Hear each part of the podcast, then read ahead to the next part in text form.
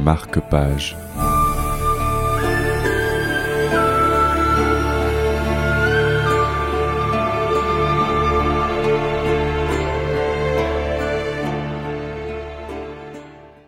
Bonjour à tous et bienvenue dans ce nouveau marque-page.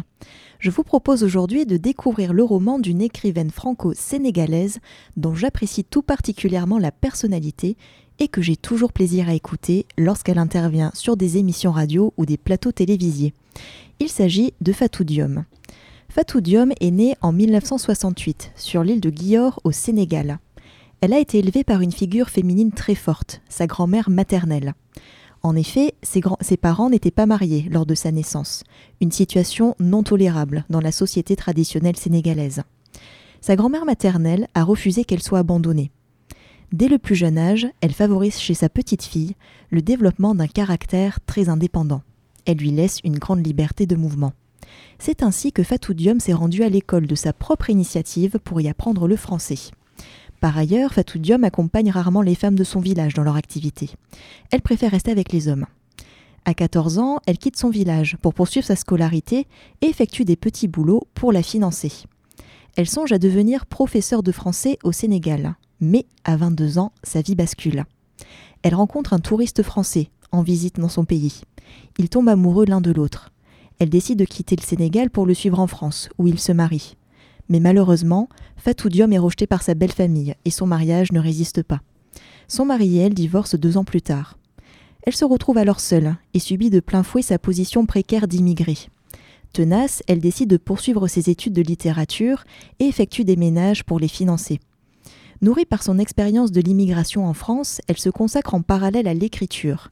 Elle commence par publier des nouvelles. En 2003, elle publie son tout premier roman, celui dont je souhaiterais vous parler aujourd'hui, il s'intitule Le ventre de l'Atlantique. Si j'ai pris le temps de vous apporter tous ces détails de sa vie, c'est parce qu'ils ont nourri l'intrigue du ventre de l'Atlantique. Il ne s'agit pas à proprement parler d'un récit autobiographique, car en effet, la narratrice n'est pas Fatou Diom, mais une jeune femme, prénommée Sally. Le lecteur devine toutefois que Fatou Diom et Sally ne sont en réalité qu'une seule et même personne.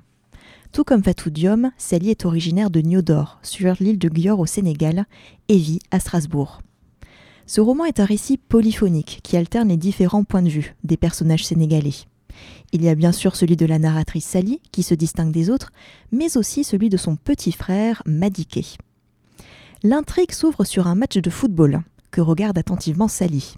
Le match oppose les équipes de football italiennes et suédoises à la fin de la rencontre, elle reçoit un appel téléphonique en provenance du Sénégal. C'est son petit frère Madiké. Ce dernier n'a pas pu suivre la fin de la rencontre, car la télévision de son voisin est tombée en panne à ce moment-là. Omnubilé par le résultat, Madiké ne prend aucune nouvelle de sa sœur et ne lui donne des nouvelles, ne, ne lui donne pas non plus de nouvelles de sa propre famille.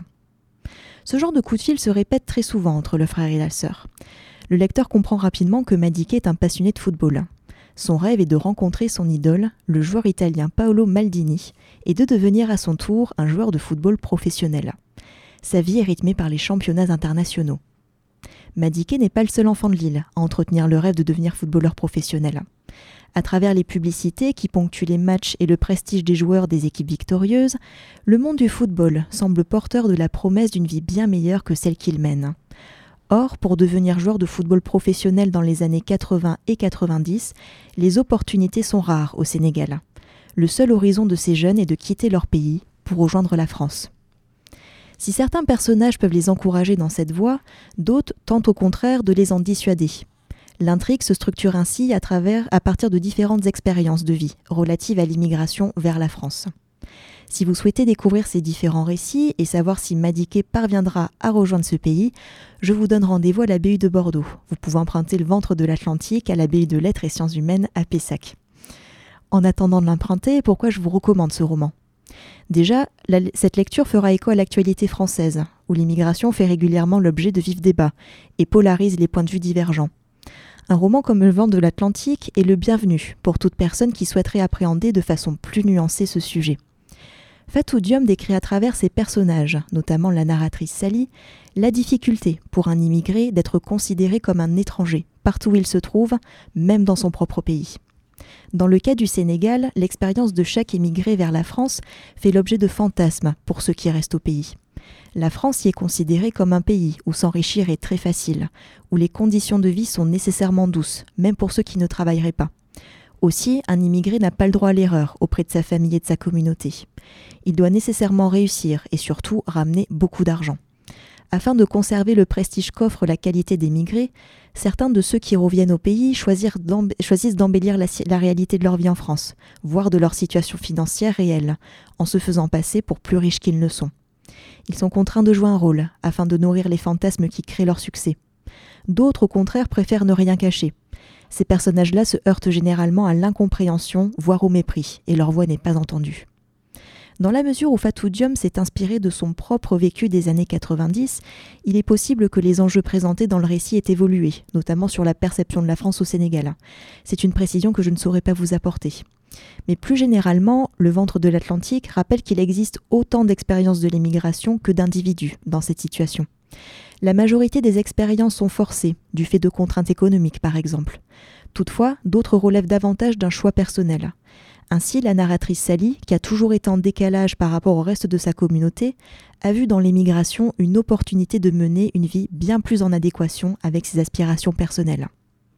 Que l'immigration soit forcée ou choisie, les personnages d'immigrés sont particulièrement intéressants dans ce livre, dans la mesure où ils offrent un regard très lucide sur les défauts de la France mais aussi du Sénégal.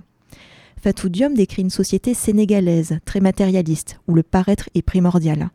À noter qu'elle évoque la polygamie et l'influence croissante de la religion en des termes qui suggèrent qu'elle n'approuve pas du tout ces pratiques. Quant à la France, Fatou Diom décrit plusieurs expériences que l'on qualifie généralement de racisme ordinaire.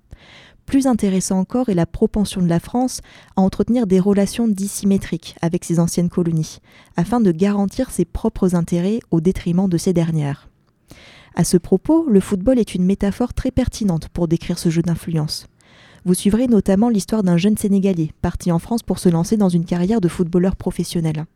Ce jeune homme sera exploité au bénéfice de son équipe d'accueil jusqu'à temps que ses résultats donnent satisfaction. Malheureusement pour lui, sa progression sera contrariée. Il subira alors de point, frais, de point fouet la précarité de sa situation d'immigré en France avant de revenir au Sénégal, ses rêves brisés et sa confiance en lui perdue. Face à ces drames, quelques personnages proposent l'exploration d'un autre chemin, à savoir le développement d'opportunités professionnelles au Sénégal.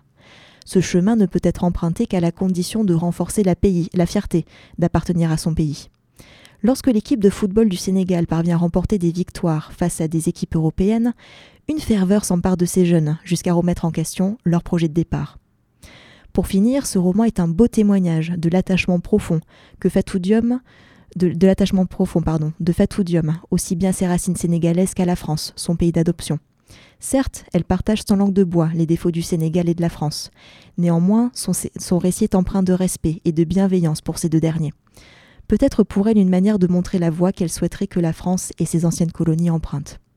En tout cas, et pour l'anecdote, la fin de ce livre dévoile la raison d'une habitude de Fatou Diom qui m'intriguait beaucoup. En effet, si vous avez la curiosité de consulter des photos ou des vidéos d'elle, vous constaterez qu'elle porte très souvent, voire majoritairement, des vêtements violets.